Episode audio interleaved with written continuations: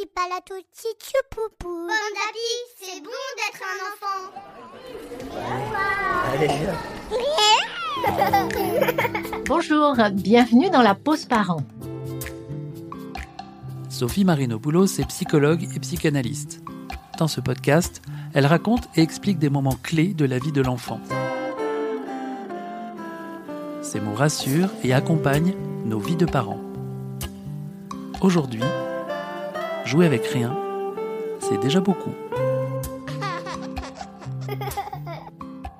Bonjour. Euh, alors aujourd'hui dans la, pause parent, euh, j'avais envie de vous parler d'un échange que j'ai eu avec, euh, avec une maman récemment et qui m'a parlé un peu de sa déception parce qu'elle avait préparé l'anniversaire de sa petite fille qui allait avoir un an et elle lui avait acheté un très beau cadeau. Elle avait mis du temps à le choisir et euh, au moment d'offrir euh, le cadeau, elle a vu euh, sa petite fille se désintéresser totalement de, ce cadeau qu'elle avait tant investi en tant que maman et s'occuper uniquement de la ficelle, du papier, jouant à la Et, elle était très étonnée et très, très déçue parce qu'elle avait vraiment envie de partager ce jeu avec, avec son enfant. Et on a engagé en fait un échange et une discussion sur ce que j'appelle les, petits riens en fait, les petits riens, c'est, savez, c'est cet objet euh, que l'enfant se l'enfant s'en saisit et c'est lui qui va décider ce qu'il va faire avec cet objet.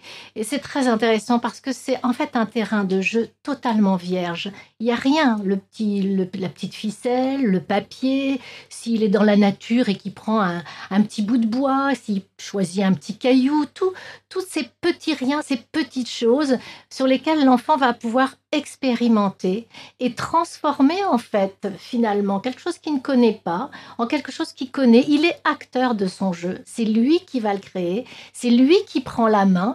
Et en effet, avant d'aller investir peut-être ce cadeau euh, que la maman avait choisi avec euh, tellement de plaisir et, d'attention d'ailleurs, eh bien, il va d'abord commencer par investir un terrain de jeu qu'il a choisi lui-même et qui lui permet de grandir. Parce que les petits riens, c'est des espaces qui permettent à l'enfant de grandir. Dans un deuxième temps, il ira vers le jeu, le jeu choisi, donc il y a une attente. Et c'est vrai que l'attente, c'est pas tout à fait la même chose. Et le, terrain n'est pas aussi vierge quand euh, le, jeu a été choisi par le parent, parce que le parent a déjà préparé l'activité qu'il allait faire avec son enfant. Donc, on en est arrivé à, dialoguer sur mais est-ce qu'il faut comme ça se, choquer, se vexer, se, se, se renfrogner sur cette, ce comportement enfantin, mais pas du tout. Ça montre à quel point ce petit enfant, et cette petite fille en l'occurrence, est dans une appétence à grandir, une appétence à découvrir donc au contraire, il faut euh, valoriser et encourager ces moments avec les petits riens. Je manipule, donc je pense.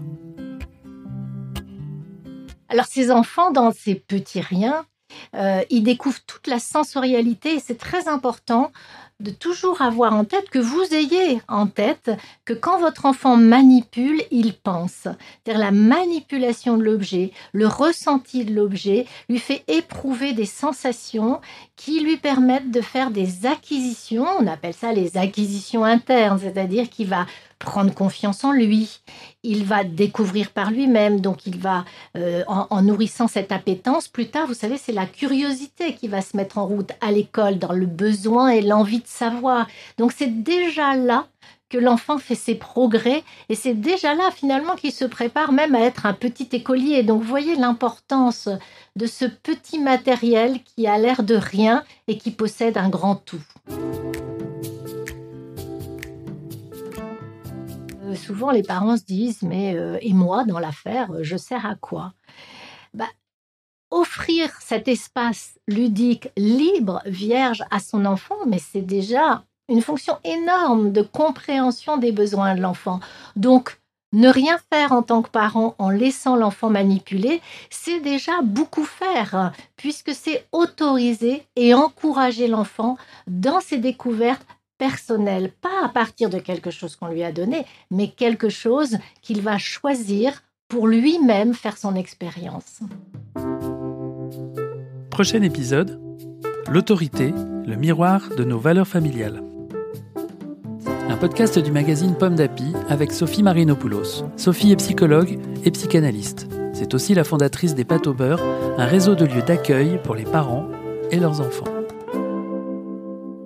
Petit palato, petit choupoupou, petit tapalo, petit choupou, petit tapalo, petit petit chou, petit tapalo, petit Pomme d'api, c'est bon d'être un enfant. Un podcast Bayard Jeunesse.